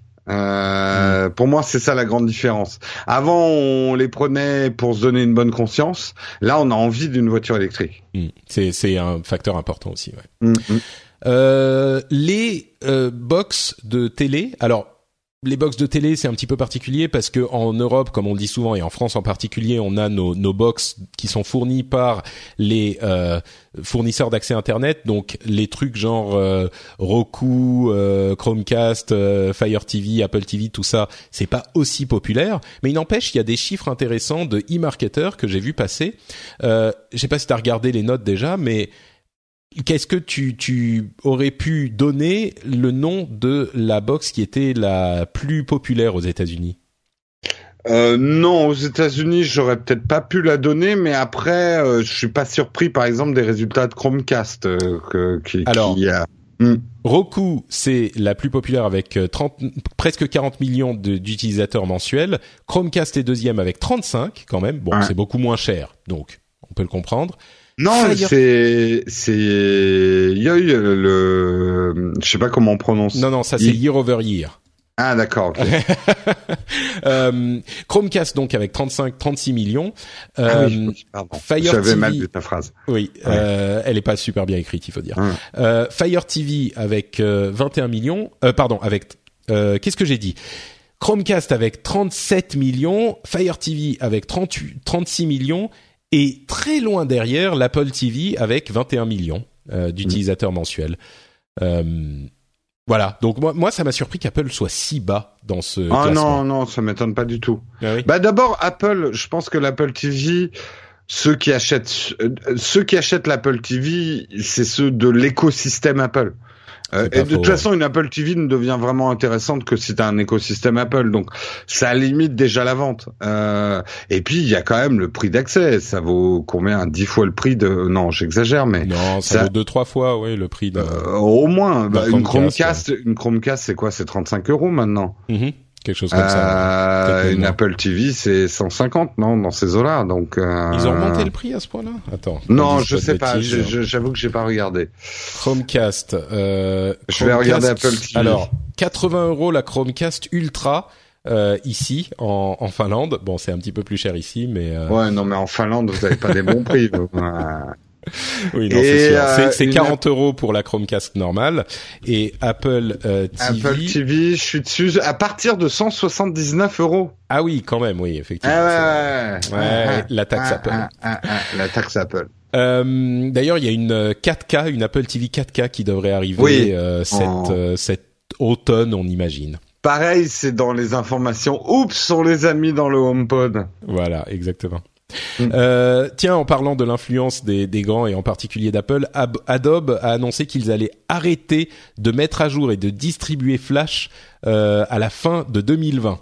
Alors bon, on est quand même très très loin de la sortie de l'iPhone, mais je me souviens avec émotion de ce combat épique entre Adobe et Ouais. Steve Jobs, enfin Adobe et Apple, sur est-ce que Flash est important et nécessaire ou pas sur les smartphones, et, et des gens qui étaient hyper déçus qu'il soit pas sur le sur le Ah, ben, des gens qui disaient l'iPhone ne marchera jamais s'il a pas Flash. Ouais. Et c'était Ah, au-delà euh, de la question de est-ce que ça c'était un bon téléphone ou pas, vraiment une analyse à cette époque et certains qui nous écoutent aujourd'hui dix ans plus tard se rendent peut-être pas compte parce qu'ils sont un peu trop jeunes de l'importance de Flash à l'époque, mais c'était vraiment un argument euh, euh, crédible de se dire que le téléphone marcherait pas parce qu'il y a pas Flash. Flash était Ah bah oui. Apple était quoi. foutu. C'est peut- comme l'abandon de la prise jack, quoi. C'est un peu ça, ouais. C'était le, le drame. Mais on peut aussi se euh, euh, admirer la clairvoyance d'Adobe euh, dans ce domaine, qui après s'être battu, on va dire pendant deux trois ans, a commencé à comprendre que Flash allait péricliter et s'est complètement transformé. euh, et s'est reconcentré sur ces domaines de euh, où ils étaient plus forts euh, et ont réussi aujourd'hui à, à à, à être un, acteur qui compte dans leur domaine, mais, Ah oui, euh, Bah, mais ils ont revu pas gagné quoi, parce que Flash était leur hein. business à, à Mm. je sais pas combien de pourcents, mais une grosse partie quoi. Oui, oui, ils ont revu complètement leur business model. Bon, euh, je dois avouer que il, il fait un peu chier parce que le système d'abonnement euh, c'est très très cher maintenant. Mais Ah, euh, si c'est juste pour Photoshop, ça va. Moi, je paye 10 euros par mois tranquillement. Oui, Euh, oui, oui, oui, mais on a rarement besoin juste de photos. Euh, Disons que ça devient cher quand tu vas au-delà, ouais. Ouais, c'est ça. Ouais. Mm, mm. Quand t'es un petit indépendant, quand t'es une grosse boîte, tu t'en fous. Ouais, Mais mais, pour les indépendants, indépendant, c'est très dur, hein. c'est Mm. très très dur. Et Euh, la version piratée, ça se fait plus. Enfin, c'est il y a tellement de problèmes de sécurité que tu peux plus trop te permettre, quoi. Ah oui, moi, je sais pas, j'ai jamais rien piraté, donc euh, C'est bien, je sais c'est pas bien. de quoi tu parles. Je aucune Mm. idée. C'est Euh, J'en ai entendu parler. Hein. Oui, c'est ça, bien sûr, bien sûr. Mm, oui. mm. Mm. Euh, tiens, un petit truc qui se passe dans le monde de Bitcoin.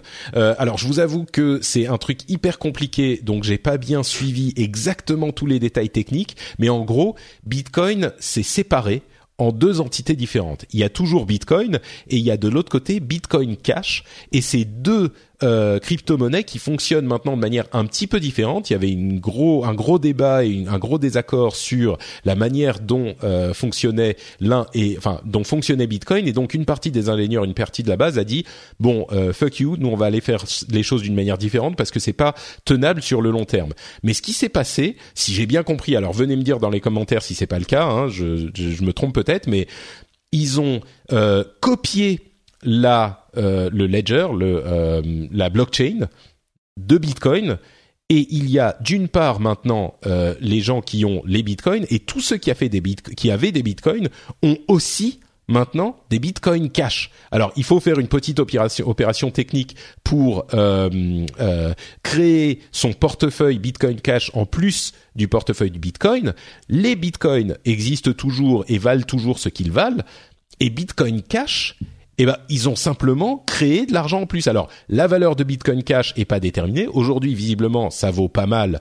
Euh, ils étaient il y a euh, quelques jours à la troisième crypto-monnaie la plus chère euh, après Bitcoin. Il aurait tout à fait été possible que ça vaille rien du tout. Donc, mais c'est fascinant de voir qu'ils ont. Alors, on peut se dire oui, tous les gouvernements font ça. On peut euh, créer de l'argent de nulle part. C'est vrai et ça vaut uniquement la valeur que donne la confiance qu'on a en cette monnaie. C'est le cas pour Bitcoin Cash. Mais là, ils ont simplement divisé le truc et créé tout le monde, tous ceux qui avaient des Bitcoins, c'était pas mon cas, ont aussi des Bitcoin Cash. Enfin, c'est moi, ça me ça me retourne un petit peu la tête cette histoire, quoi. Mais euh, Je, voilà. je suis sûr qu'il y a des experts je- qui viendront je- nous dire que je me trompe, mais dans Ouais, les commentaires. Mais... Moi, je suis un peu comme toi. Je comprends. Euh, j'essaie de voir les aspects économiques, mais quand je vois là, euh, euh, parce que certains disaient ah mais ça va être catastrophique cette histoire. Puis là, le Bitcoin, il a, il a dépassé son record. Il est à 3000 dollars le Bitcoin euh, ce matin. je, je trouve ça fascinant, mais je comprends pas tout. Ouais, c'est bah, fascinant. ouais. C'est Voilà. surtout cet aspect de copier la. euh, oui, oui. la- de la- créer, bah, c'est de la création. Bah, ça s'est déjà fait dans le monde économique. Hein, Bien c'est sûr, de la création de richesse. Mais généralement, euh, ouais, ça se passe mal. Généralement quand on fait ça. Mais bon, écoute, Bah là, on en fait, le seul danger, c'est que Bitcoin Cash ne valent rien. Oui. C'était le seul danger pour eux, tu vois, et pour tous ceux qui possédaient des bitcoins. Donc, si Bitcoin Cash ne vaut rien, bon bah, t'as toujours tes bitcoins. Et, et la, la valeur de Bitcoin Cash influence pas forcément la valeur de Bitcoin. Disons non, non, que oui, peut-être ils ont que- forqué quoi. c'est ça. Et Mm. enfin bref, donc euh, super intéressant.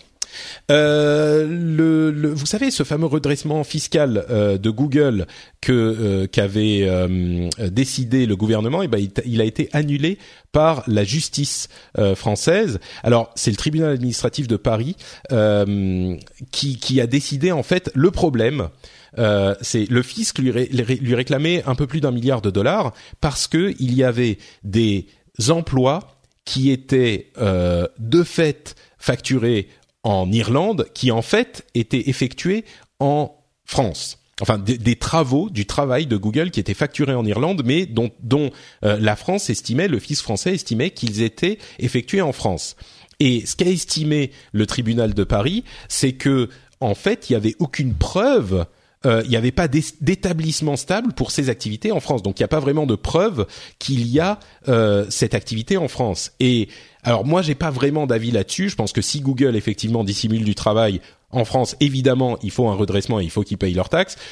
Mais si effectivement c'est la nature du travail sur Internet qui fait qu'ils peuvent faire ça pour la France depuis l'Irlande, c'est beaucoup plus compliqué.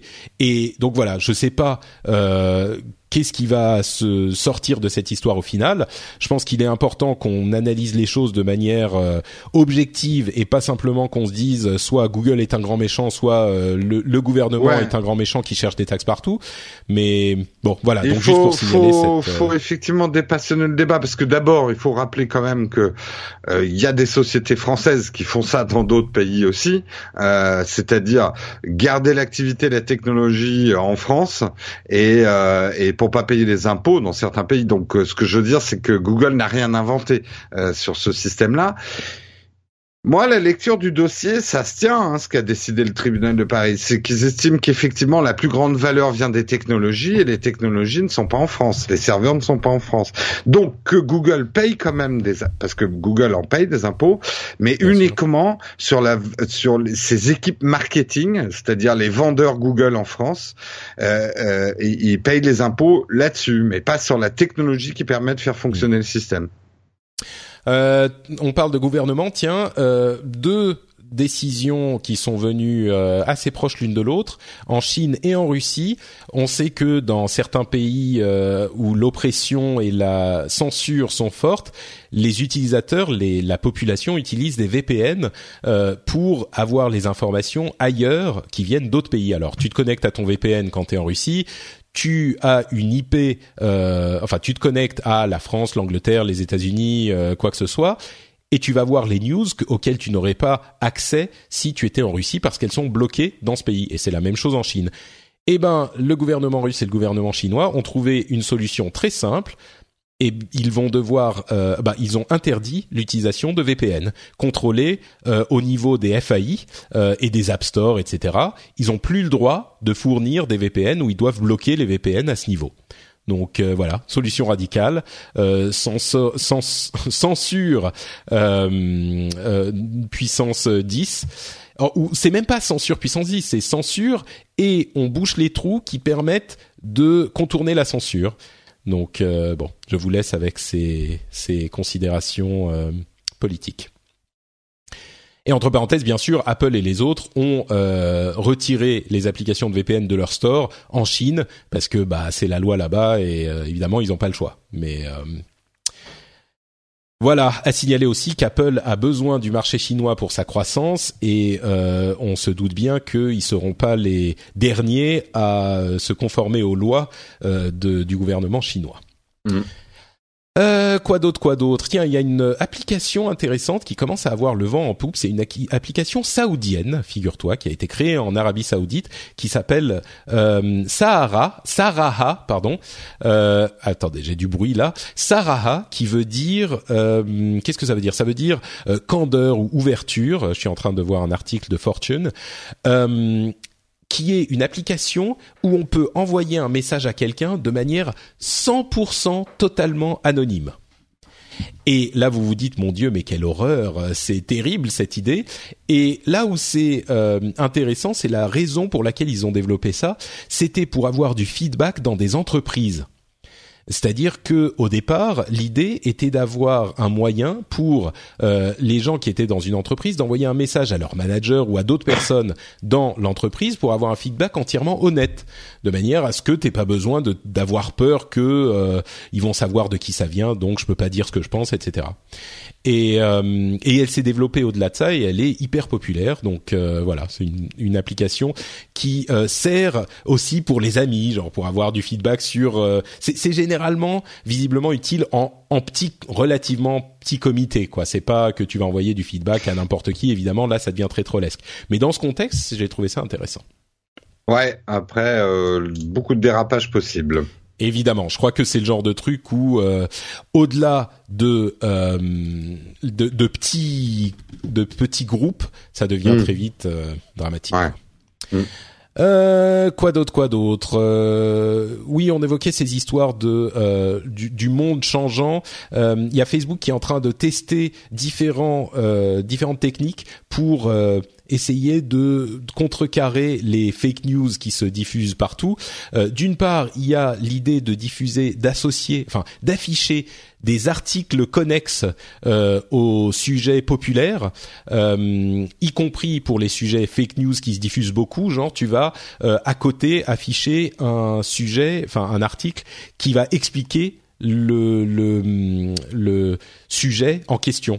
Donc euh, essayer de d'amener avec la fake news la euh, not fake news, la vraie news euh, à côté.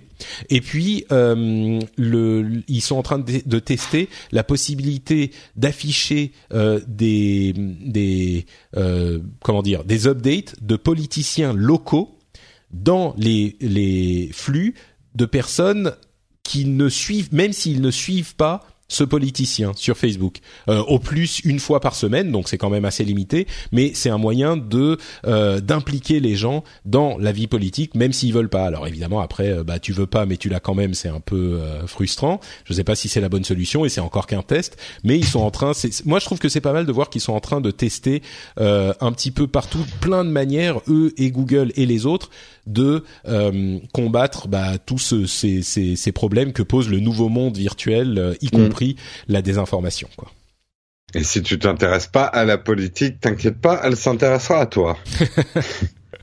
Euh, je voulais en conclusion euh, lire ou plutôt euh, proposer une petite discussion ici et puis aussi dans les commentaires de l'émission de, donc un commentaire de notre ami Loconox Jérémy qui est un auditeur de longue date qui était déjà d'ailleurs depuis le, le Azeroth.fr et qui est un euh, libriste convaincu, donc un adepte des logiciels libres, euh, qui a réagi à l'épisode précédent, donc que vous aviez fait euh, toi, mhm. Jérôme, avec Guy et Léo, et qui nous dit, s'il vous plaît, un peu de cohérence entre le discours et les actes. Je dis qu'il a réagi à votre épisode, mais c'était un petit peu plus, de manière un petit peu plus générale, et je pense que ça s'appliquera aussi à cet épisode. alors, il nous dit donc, s'il vous plaît, un peu de cohérence entre le discours et les actes. Je suis toujours assez surpris de voir que vous vous émouviez euh, de l'importance que prennent les GAFA dans le monde de la tech. Il a oublié Microsoft, donc les GAFAM, mais qu'en même temps vous ne sembliez pas tellement chercher à vous en détacher.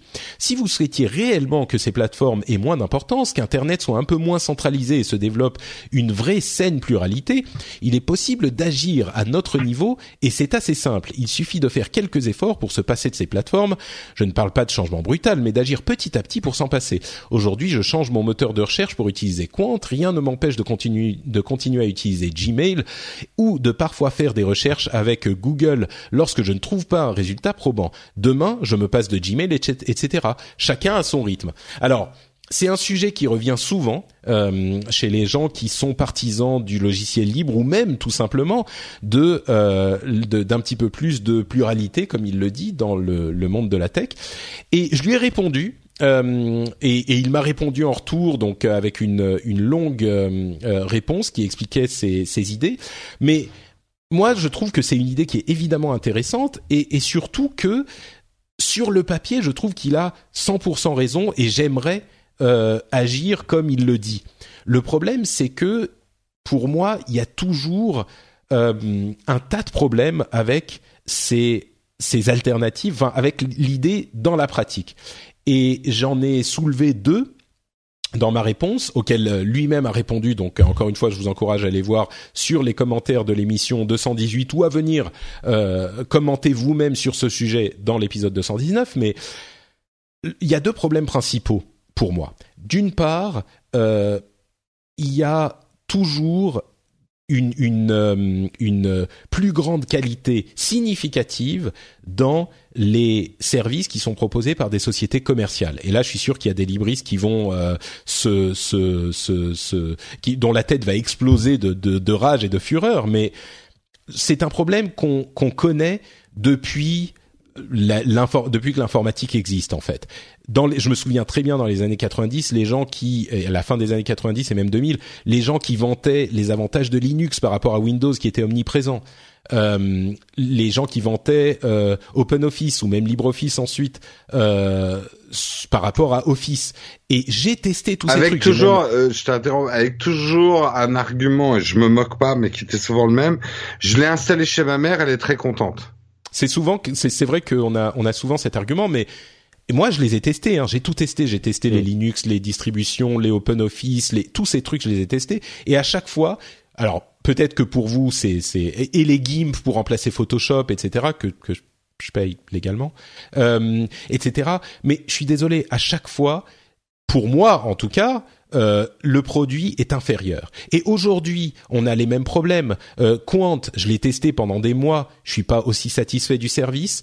Euh, et puis il y a un facteur de, de, de praticité. Euh, on, on, parle par exemple de euh, Mastodon pour remplacer Twitter. Bah, sur Mastodon, il n'y a plus personne déjà. Toutes ces alternatives ne, ne sont pas viables pour les utiliser de la même manière que celles qu'on a aujourd'hui. Et L'autre aspect, alors encore une fois, c'est mon analyse, hein, mais l'autre aspect, c'est que tous ces problèmes, certes, sont réels, la concentration des informations, etc., mais il y a, à mon sens, une pression gouvernementale et sociétale qui sont aujourd'hui suffisantes pour nous éviter le pire. C'est-à-dire que je trouve que euh, tous ces acteurs de l'informatique sont relativement euh, bons acteurs euh, de la société. Euh, relativement, bien sûr, ils poussent un peu le bouchon. Je suis sûr qu'il y a des gens de euh, de, qui sont à, à, gauche du spectre politique qui vont dire ah mais tu te rends pas compte ils font ceci destruction d'emplois abus fiscaux etc c'est des, des, sujets dont on pourrait discuter, mais à mon sens, euh, ils sont quand même. Il y a différents types de pression qui font que ça reste gérable. Il faut des amendes, il faut des contrôles judiciaires, il faut tout ça, mais on n'est pas dans une situation. C'est l'autre exemple que j'ai pris. On n'est pas dans une situation comme le réchauffement climatique, par exemple, où là, je pense qu'il faut vraiment, il y a urgence et il faut euh, prendre le pas sur notre confort. Moi, vous verriez le nombre de poubelles que j'ai ici en Finlande, euh, vous auriez une attaque cardiaque si vous pensez que vous recyclez. Euh, ici, on fait vraiment des, des, des, des efforts. Euh, on fait des efforts, enfin, on essaye à mon niveau, moi j'essaye d'acheter local, j'essaye de soutenir euh, l'industrie locale, de, de, prendre des, des euh, de la bouffe de saison euh, pour éviter. Enfin bref, sur ce genre de, de trucs, oui, là on est à un niveau de danger qui est plus qu'urgent.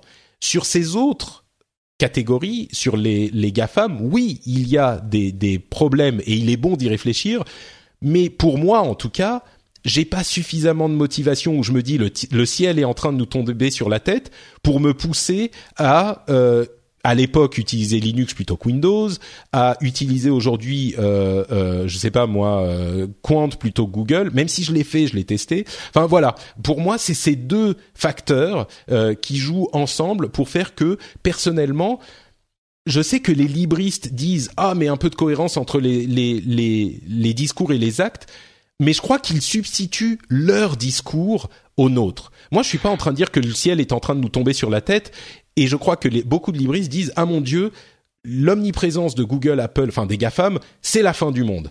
Oh, j'exagère, mais pour eux, c'est un petit peu la fin du monde. C'est la fin d'Internet, c'est la, centralisation, c'est la fin de l'esprit d'Internet. Moi, je vais pas aussi loin, et c'est pour ça que ma réaction est pas aussi euh, violente entre guillemets, c'est-à-dire je jette tous ces trucs qui pour moi me rendent plein de services pour me concentrer sur et, et me concentrer sur des trucs qui sont plus entre guillemets éthiques selon les dires des des libristes. Mais euh. moi, ce qui me ce qui me gêne aussi, c'est qu'on utilise on oublie une composante vraiment importante de pourquoi on utilise quelque chose et pourquoi on n'utilise pas autre chose. Et quelque part, ce qui me gêne dans le discours des libristes parfois, c'est ah, tu utilises pas ça Moi, on m'a on m'a dit, mais pas sur Linux. Oui, il y a un logiciel de montage vidéo, tu peux très bien le faire, etc. Je leur dis ouais, mais il est moche, il marche pas très bien. Ah non, mais tu fais pas d'efforts. Euh, quelque part, la responsabilité est toujours du côté de l'utilisateur qui n'utilise pas du libre de droit parce que c'est un flemmard et un non militant.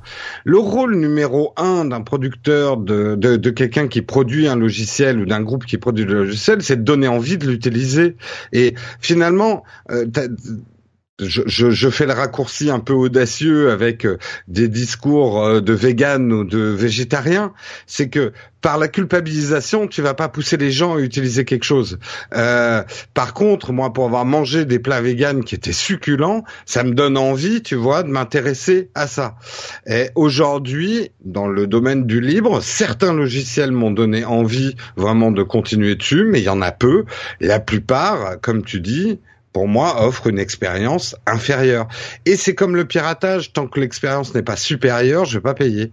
Euh, là, c'est un peu la même chose. Tant que l'expérience n'est pas supérieure, bah, je passerai pas au libre, quoi. C'est marrant cet argument auquel j'avais jamais pensé, mais effectivement l'idée que ce parallèle avec le piratage, parce que les libristes vont être, je pense, les premiers à te dire euh, que pour le problème du piratage est le même. Euh, les, les ayants droit qui ne veulent pas voir que l'accès à leur production et le problème principal du piratage. Euh, Voilà, c'est c'est c'est. Ah mais c'est un peu provoque, mais j'inverse le problème. Ouais ouais non mais je, suis, assez d'accord. Et et tout ça ne dit pas que le libre n'a pas de bon. Au contraire, je veux dire, il y a mm. eu, enfin Linux, on l'a évoqué, Linux a conquis euh, le monde entier. C'est le, le, système d'exploitation principal dans le monde entier. Je veux dire, euh, Android c'est un dérivé de, Linux. Euh, tous les serveurs du monde tournent sur Linux. Enfin, Linux a complètement gagné. C'est juste que on l'utilise pas sur nos ordinateurs euh, de bureau. Mais voilà, il y a ça, il y a euh, l'idée dont certains se moquaient de Wikipédia euh, qui fonctionne hyper bien avec une ouverture incroyable. Je veux dire, il y a des domaines dans lesquels ça marche très bien. Et c'est ces domaines qui sont euh, enthousiasmants, mais ça ne veut pas dire que ça marche partout. Et peut-être que c'est dû au fait que les libristes sont trop souvent des ingénieurs qui ne se concentrent pas assez sur l'interface. Ou, je veux dire, il y a peut-être ce genre de problème, mais le fait est que la réalité est ce qu'elle est. Et euh, comme tu le dis, on peut culpabiliser les gens du jour au lendemain, enfin tous les jours de notre vie. Euh parce que on peut me prouver par euh, tout plein de lignes de code que GIMP est aussi puissant que Photoshop, ok, mais il est beaucoup moins agréable à utiliser. Non, Et puis surtout, c'est pas vrai. Euh, LibreOffice a toujours eu deux versions de retard sur Office. Euh, GIMP a toujours eu, alors des, des, des, des fonctionnalités qui n'étaient pas. Alors peut-être que tous ces outils font que les euh, gens qui, qui développent les outils non libres se bougent les fesses pour continuer à rester meilleurs. Ça, c'est mm, tout à fait possible. Mais Bref, euh, hmm. quoi qu'il en soit, bon, nous c'est notre manière de voir les choses. Euh, je serais très curieux et intéressé d'avoir euh, l'avis des, des libristes, surtout par rapport à nos arguments dont on a parlé maintenant. Quoi, ne venez pas. Si c'est juste pour nous redire ah oui oui mais non le le ciel nous tombe sur la tête donc il faut utiliser Quant plutôt que que, que Google ou je sais pas où il faut utiliser LibreOffice plutôt que qu'Office. Oui, on nous l'a déjà dit et je pense que voilà, c'est mais par rapport à ce qu'on dit, si vous avez d'autres réflexions, d'autres manières de voir les choses, nous expliquer pourquoi, etc., ça serait euh, intéressant. Et sur ces considérations, euh, je pense qu'on va arriver à la conclusion de l'épisode. Euh, merci beaucoup Jérôme d'avoir pris euh, quelques dizaines de minutes, une petite heure et demie pour passer du temps avec moi. C'est euh, toujours un plaisir. dans, dans la forêt, dans l'été, dans le, le soleil. Euh, Est-ce que tu peux nous dire où on peut te retrouver sur Internet? Eh ben moi, vous pouvez me retrouver sur euh, Nowtech TV, euh, sur euh, YouTube, donc également sur une deuxième chaîne qu'on vient de lancer qui s'appelle Nowtech Live, avec des lives qu'on fait tous les matins de 8h à 9h sur l'ActuTech. Et je me permets de faire une petite publicité parce que ça intéressera peut-être certains. J'ai sorti trois vidéos sur iOS 11 et l'iPad Pro, puisque certains se posent peut-être la question avant la rentrée est-ce qu'ils vont s'acheter un nouveau portable ou un ou un iPad Pro ou même une Surface? Et avec trois vidéos sur des approches un petit peu différentes du problème, je peux peut-être vous aider dans vos décisions d'achat. J'ai beaucoup aimé celle sur les, le choix entre les différentes tailles en, en fait. Ah, ben, et là, il y en a une qui sort, tu l'as pas encore vue, mais qui s'appelle Mon iPad Pro est mieux que ton PC. Je pense que ça va faire parler de... très bien. Le clickbait, j'adore. un peu, un peu. Bon, très bien. Oui, moi, j'aime, j'aime bien mon iPad Pro. J'avoue que depuis quelques mois que je l'ai, je commence à l'utiliser un petit peu comme j'utilisais mon ancien iPad qui était pas pro. Et du coup je me pose un petit peu des questions mais ah non euh, moi alors moi c'est l'inverse. C'est une révolution pour moi. Je ah j'ai vu que ah, tu avais gardé ton 10.5 pouces donc euh... Euh, ah oui, oui, je garde celui-là et surtout mon, mon MacBook Air qui me servait pour faire certaines tâches bureautiques que j'arrivais plus, que j'arrivais mal à faire sur l'iPad. Euh, bah depuis iOS 11, euh, je n'ai absolument plus besoin de mon MacBook Air. Quoi. Hmm. Bon, bah allez voir la vidéo. Mon, mon iPad est mieux que ton PC justement pour savoir pourquoi. Hmm. Sur la, chaîne la chaîne Nowtech TV. Hmm. Euh, et pour ma part, je vais rappeler euh, encore une fois quelques petits petits euh, sujets dont j'ai parlé dans l'émission. D'abord, le spécial machine learning. Encore une fois, c'est le 217. je vous encourage à aller l'écouter et peut-être même à dire à vos amis d'écouter le rendez-vous tech pour celui cet épisode-là et le rendez-vous tech en général parce que c'est une bonne introduction peut-être au format. N'oubliez pas non plus le documentaire de Corben qui est accessible depuis euh, le site frenchspin.fr. Vous pouvez aller sur Frenchspin et directement vous aurez euh, le lien vers euh, cet article dans le carrousel. et puis quoi d'autre? Ben Patreon, patreon.com/slash rdvtech. Si justement vous êtes un, un vrai et que vous voulez vous engager, bon, en même temps un engagement relativement modeste, hein, quelques euros par mois et avec une limite et comme je le disais, vous pouvez vous désengager quand vous voulez. Et ben vous pouvez aller sur patreon.com/slash rdv tech. Ça prend euh, vraiment deux minutes à faire et on a le lien dans les notes de l'émission. Donc vous pouvez même sur votre téléphone portable, je suis sûr, le faire euh, directement euh, en cliquant sur le lien depuis votre application de lecture de podcast. Vous pourriez déjà être en train de le faire hein, là, si, si vous, vous vouliez. et puis sinon, vous pouvez aller sur iTunes aussi ou sur votre catalogue de podcast et laisser un commentaire, comme l'ont fait Rico27fr, Ulysse52 ou même euh, GifJ avec euh, bon il y en a d'autres hein, ils ont mis 5 étoiles. Je vais lire au hasard un commentaire enrichissant et agréable. Merci pour ce podcast de qualité. Un podcast de choix. 5 ans que je l'écoute sans rater un seul épisode des intervenants passionnés et un podcasteur chevronné qui nous hameçonne sur les différents aspects de la tech respect et remerciements remerciements et respect à vous tous qui nous écoutez et qui vous qui nous appréciez et un remerciement particulier à ceux qui sont euh, contributeurs sur patreon.com/slash rdvtech. On vous remercie de nous avoir écoutés. J'espère que vous avez passé un bon moment en notre compagnie et on se retrouve dans deux semaines pour un nouvel épisode. Ciao à tous. Salut tout le monde. Ah zut merde, euh, j'ai oublié d'en parler. On va faire un, une réunion euh, IRL en, en, septembre, une petite réunion euh, podcast rendez-vous tech, French Spin, etc. comme d'habitude au Corcoran en septembre, sans doute. quelle date on avait dit, Jérôme? J'ai déjà oublié. le 16. sans doute le 16. Alors c'est pas 100% sûr en, en, encore, mais si vous voulez venir, on, on l'a fait chaque année, on essaye de la faire chaque année. Si vous voulez venir, commencez à penser au week-end du 16 au Sacré-Cœur à Paris, au Corcoran. Euh, c'est, ça sera a priori à 16 h comme l'année dernière. Un euh, goûter quoi Voilà, un, un goûter. Euh... Goûter Guinness. Exactement. Voilà, on, on, se verra donc en septembre. Ça sera cool. Ciao.